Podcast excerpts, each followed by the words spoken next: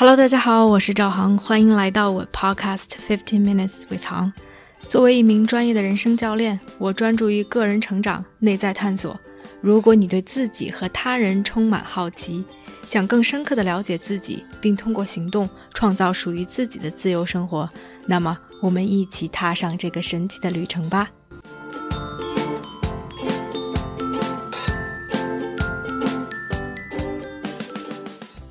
Hello，大家好，欢迎来到这期的 Podcast。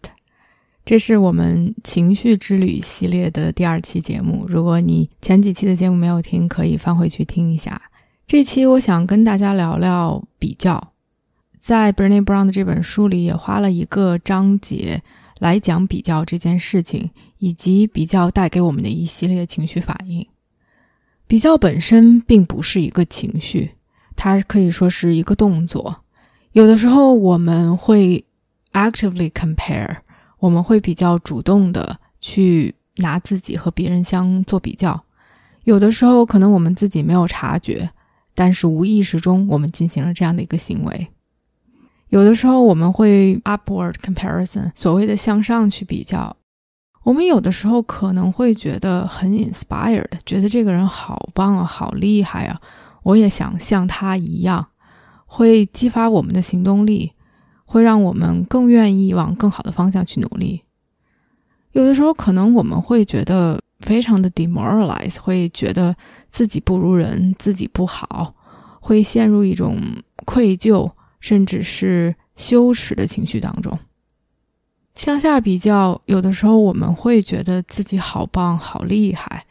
会增加自己的自信。但有的时候也会觉得很低落，会甚至是怀疑自己：我凭什么比别人好？所以，所谓的向上向下比较，并不一定直接和之后的情绪相关。但是，比较这个动作之后，会激发我们一系列各种各样的情绪反应。在书中，Brené Brown 讲了这一系列的，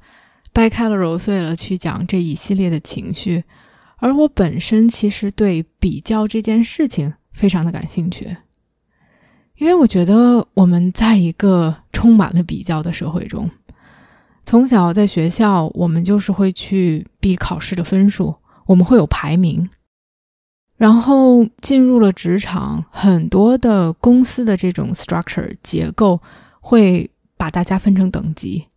我们会有不同的级别。而不同的级别其实就是对应的不同的薪水、不同的奖金，而每年我们也会去进行这种 performance evaluation，我们的考核，去看看我们和同级别的人在什么样的，我们是一个什么样的位置。之前在四大这种就非常的明显，而且考核之后不光会给你打分，而且打的分数其实就是一个 bell curve。所以，只有一少部分人能够得到所谓的最高的荣誉和荣耀，也能有更多的所谓升职加薪的机会，而中间一大部分人是处于一个中间状态，然后有一小部分人是不行的。所有的一切这种社会上的结构，都让我们不得不去比较。而同时，我自己、我周围的朋友、我的客户。大多数人和我的对话让我意识到，其实比较很多时候给我们带来了这种 downside，给我们带来的这种负面的情绪和影响，比它的正面要多很多。所以我一直在问自己：我们能不能不比较呢？不比较这件事情可能吗？其实书里面就做了一个这样的回答。很多科学家其实研究表明。比较这件事情，it happens to us，其实是一件我们不能控制的事情。当我们就把两个人放在了一起，或者说当我们看到了另外一个和我们类似又不同的人的时候，我们好像无法不去做比较。哪怕我们不会去主动比较，但是潜意识里比较已经发生了。这件事情是我们无法控制的，但是我们可以选择是不是让比较这个行为来影响我们自己的情绪，或者是影响我们对自己的 self perception，对于我们自己的认知和判断。我觉得这个本身从科学研究得出来这样的一个结论，就让我有了一个新的 insight，就让我觉得哦，比较这件事情就是会发生，而比较这件事情本身没有任何的错误，而只是说我们如何看待比较，或者是我们如何看待比较的结果。它也让我去反思我过往的一些比较的经历，不管是主动的。还是非常不自知的进行这样一种行为，以及它给我带来的影响。我想从两方面去聊这个话题：一个是我们愿意和谁去比，另外一个是我们什么时候更容易去陷入这种比较当中。第一个是我们愿意去和谁比，我觉得很有趣的是，其实。我们会和那些我们觉得和我们相似的人去比较，因为我们觉得我们有一些可比性，我们可以比。就像在学校里面，当然学校这个系统就是一个比较的系统，这个环境的设置就让我们不得不比较。但其实我们更多的是和我们的同学在比，和我们同年级的人在比，或者和我们的邻居在比。我们不会去和，比如说黄冈的这些同年级的人比，或者是和清华基科班的人去比。我都不知道现在清华基科班 whether it's a thing or not。但当年就是他们这些人就是搞竞赛的，非常聪明，要去保送上清华北大。他们做的题就是 beyond my comprehension，是我无法去理解的。我根本就不会拿自己去和他们比，我觉得没有什么可比性呀。然而，这个 theme 这样的一个主题其实贯穿在我们的生活中。让我想起来，我有一个朋友非常的优秀，他在 MIT 读的博士，然后去了美国的国家实验室去做自己的 postdoc 博士后，然后现在在美国一个知名大学里面去当教授，非常的聪明。在自己的研究领域做出了很多的成果。按理说，我们其实可以相相提并论，我可以拿自己去和他比，因为我们年纪差不多，因为我们的成长环境和背景也差不多，又都是去北美留学，曾经还住在过同一个城市，其实有很多所谓的可以比较的点。但我从来不会把我自己和他去比，因为我觉得。我们太不同了，没有什么可比的。他在研究领域，我之前更做的是偏商科，现在又自己创业。他在搞学术，在实验室，我在做 coaching，可以说是风马牛不相及。而我发现，我会和谁比呢？我会和 coach 比，我会和在做教练的人去比。而这种比较有的时候都不是我主动去比的，尤其是现在。但是非常 subconsciously，非常在潜意识的，我依然会拿自己和他们去做比较，让我想到了前几个月发生的一件事情，发生的一个例子。我参加了一个叫 reciprocal coaching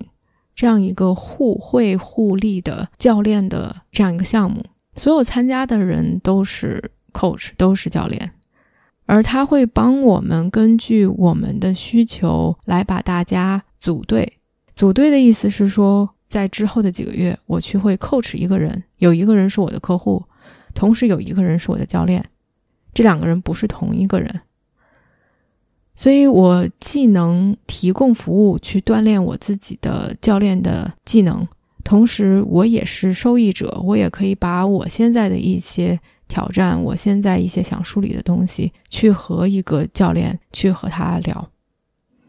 在这个过程中，我发现我当时没有意识到，我后来发现，无形中我在拿自己去比较。尤其是他们所有的人都是 coach 啊，都是教练啊。我做 coach 的时候还好，我就是正常的把我的客户当成一个客户，当成一个任何的客户。去帮他实现他想要实现的目标，去聊他想聊的话题。但当我作为客户的时候，我一方面是客户，但我无形中就会去评判我的教练的教练技巧，脑子中就会无意识的冒出来一些 judgment，对他的一些评价。这个问题问的是不是好？他还可以怎么来问我，来帮助我梳理？或者他的 coaching presence，他当时的状态够不够饱满？这个简直就是 insane。因为当我开始去往那个方向想的时候，我无法进入到一个正常的教练对话当中，因为我是一个客户，我来这儿的目的其实是想达成一定的结果，不管是 gain some clarity，更让自己的想法更清晰，或者是更有行动力，或者是打开一些自己想不通的心结，whatever that is。但是当我开始把注意力放在去评价他的时候，我无法得到我想要得到的东西，因为它直接影响了我在对话中的状态，而我的状态又直接影响到了他的状态，我的教练的状态，而这些都直接影响了我们最后可以达成的结果。而其实我并没有想主动去比较我们这件事情，似乎。就非常的在潜意识中发生了，而尤其是当我觉得他的教练技巧不够好，他的技术不够高的时候，其实非常影响我们当时的状态以及我们可以达成的结果。我忽然间有一次意识到了这一点，I catch myself，我当时就抓住了自己，忽然发现我自己陷入了那样的一种思维模式中，哦，简直觉得不可思议，就是 Come on。You're not here to judge her。我并不是在这儿去评价她或者去 evaluate 她的，而那样一个提醒自己，或者是说让自己去改变自己的状态，让我更可以去把自己就是当成一个客户，去全身心的进入到对话当中。而这件事情也让我去思考，我为什么会这样。非常不自知的状态下去进行比较，我觉得底层的逻辑是，我觉得我们有可比性。我不会拿我和大学的教授去做研究的教授比较，因为我觉得我们没有可比性。但是在 coaching 这个领域，我和这个人那就是有可比性的。但其实我忽略的是我们的独特性。Bernie Brown 在书里面说了一点，我觉得非常的 resonate，也非常的 enlightening，就是他说，当我们比较的时候，我们其实是 try to fit in and stand out，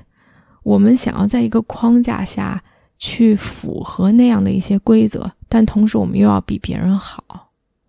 他就让我去反思这个我当时的经历，我就是拿这个完全和我不一样的独立的个体。去在一个很有条条框框、很 rigid、很僵硬的一个条框里去比较我们非常不一样的风格 style，非常 creative、非常有创造性的这样的对话，然后去评判到底我们谁好。其实它让我意识到，我们真的没有什么可比性，哪怕我们在做所谓的同样的事情，但是我们有不同的背景。我们经受不同的训练，我们有自己的风格，而最终我们在这儿的目的其实是希望帮助客户去实现他们想要的东西。而如果我们更可以去看到我们的独特性，而不是去单纯的比较，或者是去 fit in，去磨灭这些独特的地方。我觉得可能我就会更少的去进行比较。另外一点有意思的就是，在我自己反思的过程中，我在想，我们什么时候会更容易去比较？我刚才说的那个，可能是我自己在不自知的情况下进行的比较，但有的时候我们其实是 actively comparing，我们非常自觉主动的去拿自己和别人比。让我想到的，其实在我做 coaching 初期，在我还是在参加培训的时候，我觉得那一段时间我非常 intensively、非常主动的拿自己和别人比，而且是非常频繁的在做这件事情。我觉得原因其实是那个时候我并不知道自己的位置，同时我也不太确定我的能力。好像我们进入了一个迷雾中，好像没办法去 gauge，没办法去测量或者是衡量自己的位置的时候，我们是需要通过比较来让自己 feel grounded 的。我记得当时我们在上培训的时候，我们是每个月有一次 in person，大家在一起在同一个教室里面上课，然后这一个月中间，我们有很多在线上的小组讨论，或者是大家的 connection，大家的去互动。而每一次上课非常 intense，我们都会有这种 coaching and observation session。我们会在现场几个人一组，一个人去 coach 当时的 guest client，有一些自愿来被我们 coach 的人，剩下的人就会给他们去打分儿。所以其实每一次，不管是我去进行教练对话，或是我去打分儿，我都沉浸在这样一种比较的环境中。我在看我的同学的水平，我在看他们对于我的水平的评价，而尤其是在初期，当我不知道我自己到底在什么位置的时候，我非常愿意去进行这样的比较，来判断现在自己的水平。另外一点，我觉得其实是当自己对自己的水平不自信的时候，我在 seek for validation and reassurance。我再去寻找这种外界给我的反馈，告诉我，你这样是可以的，你还可以进步，或者是你这样不行，你需要去调整。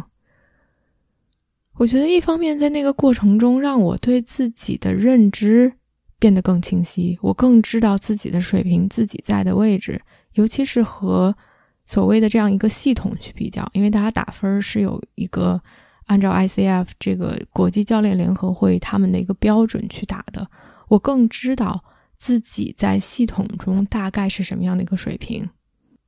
我觉得这一点其实是对我有好处的，让我更明确自己的目标，更知道自己的位置。但是和自己的同学去比的时候，我不知道他到底给我带来了什么好处。我觉得当我觉得自己哎我不错哎，这个人好像不如我。我会陷入一种沾沾自喜的感觉，或者是当别人貌似比我好，我会又陷入一种 not good enough，我自己不如人这样的一种情绪中。而不管是哪一种情绪或者是感受，其实对我自己的学习和成长都没有什么好处。而随着哇，时间过得太快了，就是五年过去之后，五年多过去之后。在这个过程中，随着自己不断的练习，我觉得 I coach so many people。当我和这么这么多人进行教练对话之后，在经历过所谓的 life changing session，在这个对话中，客户就是有巨大的突破，有这种 aha moment，有 enlightening，创造出之前无法想象的结果的这样的 session，这样的客户。又有非常 challenging、非常有挑战，好像不知道该怎么走，或者是没有什么突破这样的 session 之后，同时也是在 observe，在看到不同的 coach 他们的 coaching style，看到了很多很棒的 session 以及所谓的不那么棒的 session 之后，这种主动去比较的行为变得少了很多。当我以一个旁观者去 observe 一个 coaching session，我发现不同的时候，更多的是 Wow，that's a brilliant question，这是一个特别好的角度去提问，或者是他真的是看到了一些我可能没有意识到的方面。我一方面会觉得真心的祝福，觉得太棒了；另外一方面觉得 there's something to learn，我可以从中学习到什么。而更少的去评判所谓的优劣，同时可能也是我自己对自己的能力更 grounded，更知道我是谁，更知道我是什么样子的风格，更知道什么样的人适合我，我可以更好的帮助什么样的人，让我不再会去因为不同而沾沾自喜，或者是觉得不如人。因为说到底，我觉得 coaching is such a creative thing，它是这样的一个在当下非常有创造力的事情。因为你不知道客户会说什么，因为你不知道你从什么角度切入会给他带来突破。而每一个人，客户也好，教练也好，他们当时的状态也好，他们进行对话的也好，所有的东西都是不一样的，所以真的没有任何的可比性。而其实，当我想到这些，让我觉得这可能是社会的一个 paradox，这样的一个非常矛盾的点。因为一方面，我觉得每一个人都没有任何的可比性。因为每一个人都是独特的，都是不一样的，而同时，好像整个社会就是建立在一个比较的基础上的。就像我说，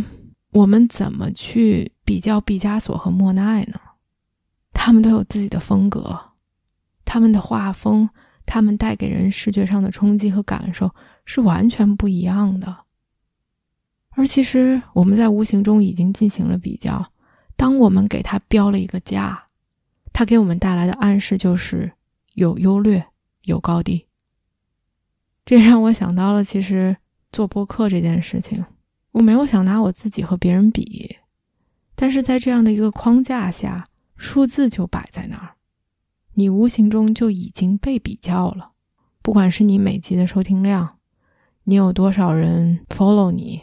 多少人给你留言，这个就是事实。哪怕我不想去比较，数字在这儿摆着呢。而可能不管数字的高低，所谓的涨粉丢粉，而我能做到的，其实只是去相信我才做一件有价值的事情，而不因为外界的这些框架、这些数字，让它来定义我做这件事情的价值。好啦，今天就说这么多。也好奇大家在什么时候会拿自己和别人去比较，以及在这个过程中如何去调整到一个更对于你来说 supportive 有利的、有帮助的一个心态去看待比较这件事情。欢迎给我留言，我们下期见。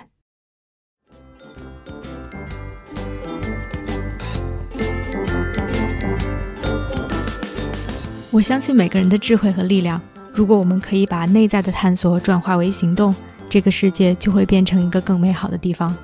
感谢大家的收听。如果你喜欢我的节目，欢迎点赞、评论并分享给身边的一个朋友。Have a nice day.